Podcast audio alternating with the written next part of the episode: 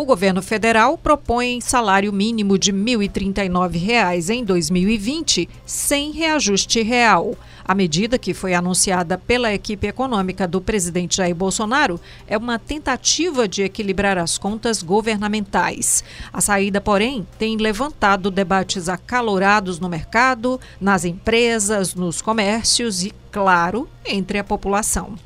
Para alguns, esse é o único caminho possível para o país ganhar fôlego econômico. Para outros, entretanto, o caminho escolhido pelo governo federal vai impedir o brasileiro de obter itens básicos para a sobrevivência, como moradia, saúde, transporte, educação, higiene, vestuário, lazer, previdência e até mesmo alimentação. A justificativa do setor público é que, não existindo o ganho real no salário mínimo, as empresas seriam desafogadas e voltariam a contratar. Assim, consequentemente, haveria recuo do desemprego. Lembrando que o salário mínimo atual é de 998 reais e que a alta proposta pelo governo é de apenas 4%, passando para os controversos 1.039 reais. Eu sou Ítalo Coriolano e eu sou Maísa Vasconcelos e você pode fazer o recorte junto da gente. Além de seguir nos serviços de streaming, compartilhar com as pessoas para que elas saibam que a gente está aqui comentando esses assuntos, fazendo análises, você também pode entrar em contato com a equipe que faz o recorte pelo e-mail podcast@opovo.com.br. No assunto você coloca recorte.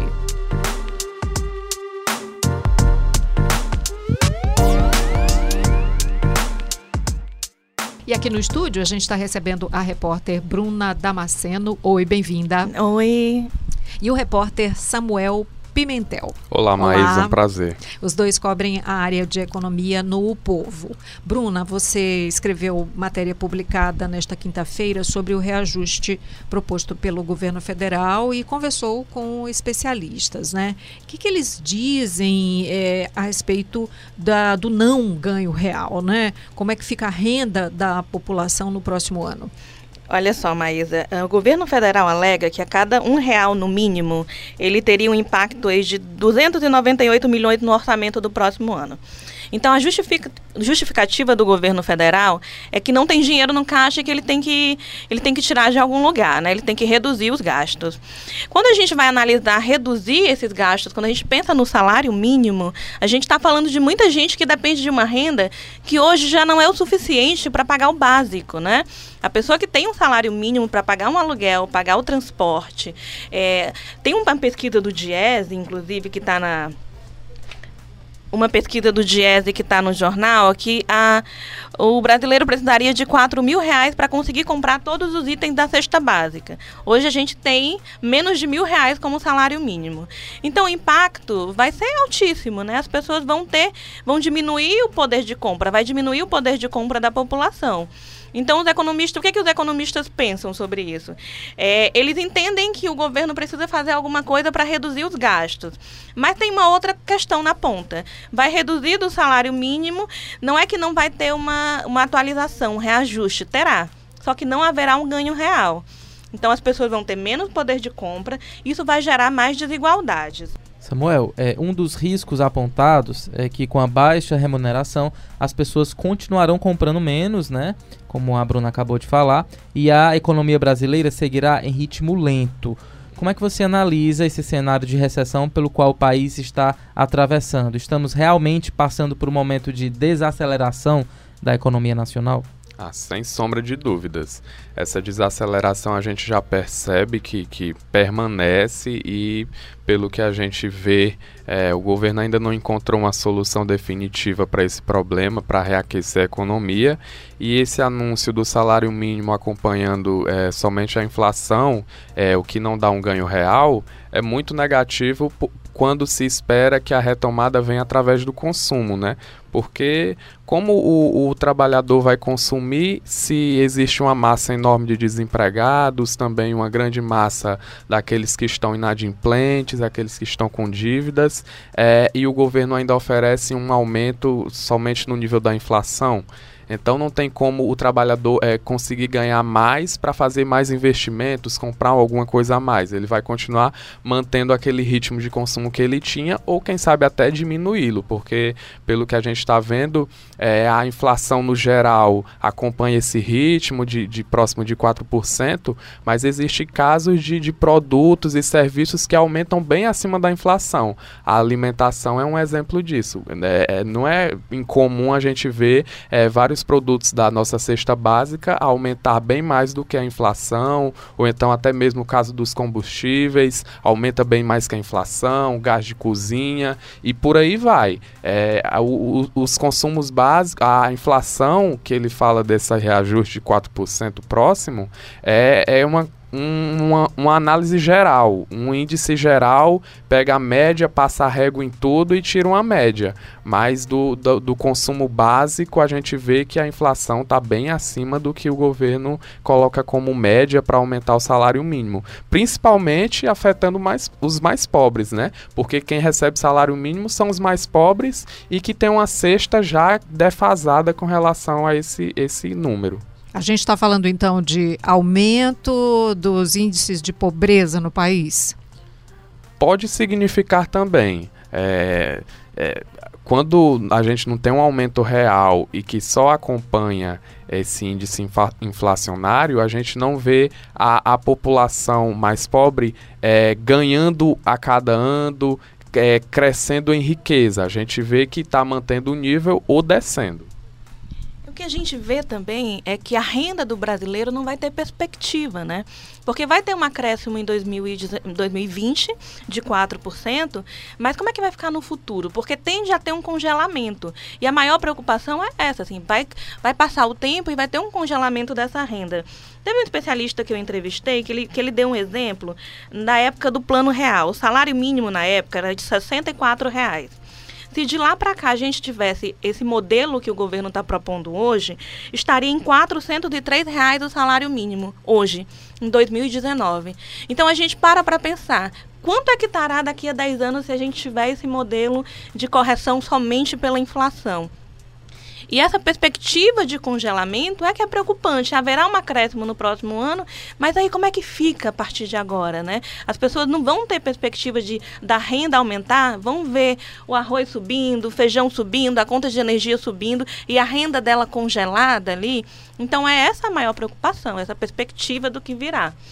Samuel, você fez uma, uma análise né, que traz o tempo necessário para que um trabalhador compre uma cesta básica e com base no salário mínimo, hoje são necessárias 95 horas e 26 minutos para que o trabalhador consiga adquirir todos os 12 produtos lá da cesta básica. Com esse, é, como é que esse cenário se anuncia para 2020?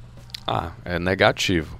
A gente fez essa pesquisa que, que saiu, foi publicada no jornal o Povo há algumas semanas, e a, a perspectiva é negativa para o futuro, e ainda mais com esse anúncio agora, com essa falta de crescimento real do salário mínimo, é, é negativo. O, pesquisador aqui do Jazz, aqui do estado, falou que a tendência é que os preços continuem é, na sua variação normal, temporal, de, de período entre safra, ter um aumento acima do, do esperado, ou quando chega na safra, chega num, num, num, patamar normal, o que já é esperado. O que não é esperado é, é essa, esses reajustes abaixo de um, crescimento real. Para dar noção mais, essa, essa base de pesquisa, é, se em 2019 2019 são necessárias 95 horas e 26 minutos para comprar esses alimentos básicos da cesta básica, é, em 2014 eram necessários 87 horas e 16 minutos. A gente já viu uma diferença bem grande.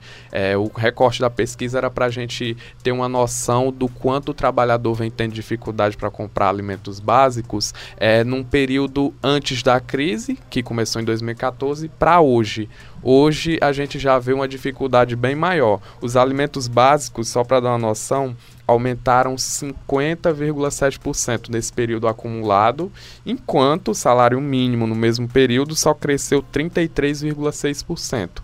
A gente já vê que existe uma perda enorme do trabalhador. Então o trabalhador vem perdendo dinheiro e cada vez mais vem, vem comprometendo o seu salário para comprar alimentos tão básicos como arroz, feijão, sal, açúcar. Samuel, Bruna também, quais são as estratégias que a população brasileira está encontrando para driblar ou amenizar a queda do poder de compra? Quais itens têm sido retirados dos carrinhos de supermercado ou substituídos por equivalentes, por exemplo? Muita pesquisa, né, para tentar achar o produto mais barato. O que, que, que todo mundo está fazendo? Eu acho que não tem mais nem estratégia. As pessoas estão deixando de consumir, porque a situação está crítica e a gente tem um número absurdo de desemprego, né? O desemprego houve uma leve queda do desemprego, mas o que a gente vê é que o trabalho informal cresceu, a precarização do trabalho cresceu. Não adianta fazer pesquisa, ele não tem renda, ele não tem como comparar preço para pagar menos se ele não tem uma renda. Então a situação é super crítica. Eu queria fazer um contraponto em relação a essa proposta do governo, é, em relação a, a essa correção da inflação. Alguns economistas acreditam que isso é provisório. Como o governo está quebrado, não tem dinheiro no caixa, ele vai propor agora essa essa correção pela inflação, mas que no futuro, quando as coisas melhorarem, as empresas vão começar a contratar mais, isso volta e eles dão uma modificada em tudo isso. Mas o que eu acredito é que a perspectiva é essa, assim, não tem é muita estabilidade para quem vive de um salário mínimo ou um pouco acima do salário mínimo, né? Vai depender de uma incerteza econômica e assim, não sei se o Samuel acha que os trabalhadores estão fazendo pesquisa e estão conseguindo driblar isso de alguma forma, não sei a avaliação dele. É uma dificuldade muito grande, porque nessa mesma pesquisa que a gente publicou no jornal O Povo, é, entre junho e julho de 2019, o crescimento já foi de 8,9% na cesta básica.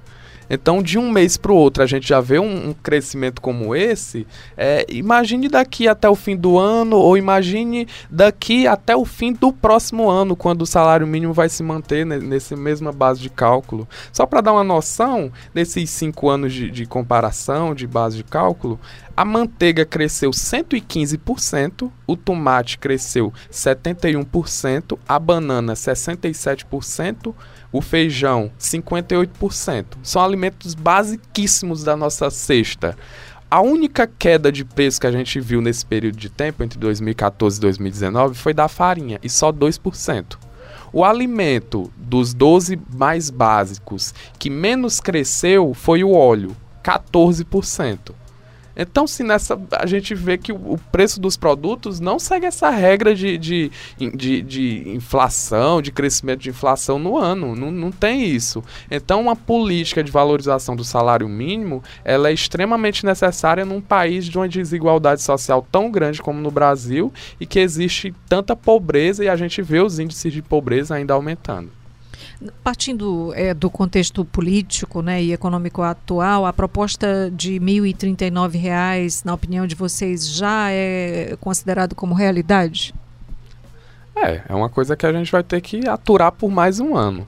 Tanto que, que no ano passado, quando o governo anunciava um salário mínimo acima dos mil reais, é, o que foi comemorado até por muita gente, é, e acabou que a gente ficou nesses 998 reais. Esse ano a gente também tinha uma expectativa de um crescimento maior do salário mínimo, que pudesse chegar próximo dos 1.100, coisa que não aconteceu. A gente está com esses 1.039 aqui chegamos a esse patamar de mil reais tão esperados há pelo menos uns cinco anos. Chegamos agora nesse patamar e ele ainda fica aquém das necessidades do povo. Como a própria Bruna falou no começo, é a necessidade mesmo, segundo o Diese, era que o salário mínimo fosse de, de 3, de 4 mil reais.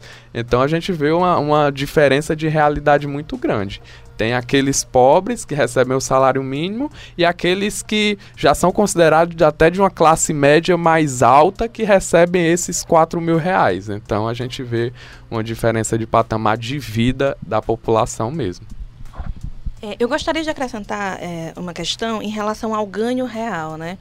Em 2013, no período da crise, a renda mensal familiar per capita do cearense era de 581 reais, e o salário mínimo 678. Ou seja, o, o cearense ele ganhava menos do que o salário mínimo. E com o tempo isso foi crescendo, essa renda foi aumentando. Então nós temos hoje um ganho real. O salário mínimo não é o suficiente para a nossa realidade, mas existe um ganho real. Com essa proposta de corrigir somente pela inflação, a tendência é um congelamento ao longo dos anos e daqui a algum tempo a renda das pessoas vai ser menor do que o salário mínimo. E aí é o que gera tudo isso, a desigualdade, distorções sociais absurdas, porque as pessoas não têm como comprar, não têm como consumir, e isso vai ter impactos em, em diversos segmentos.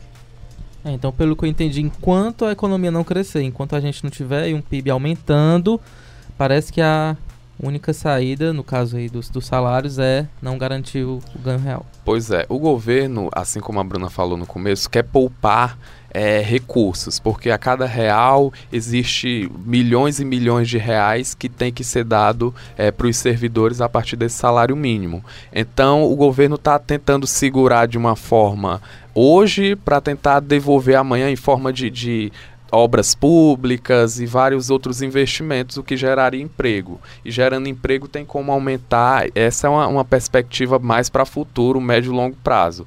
Então a gente tem que esperar por dias melhores que a economia volte é a engrenar, né? mas por a enquanto a situação é, é, crítica e a perspectiva para um futuro próximo, principalmente para aqueles mais pobres que dependem do salário mínimo, não é muito positiva não. Muito obrigada, gente. De nada. Obrigado, pessoal. Esse foi o recorte 139. A gente volta amanhã. Tchau.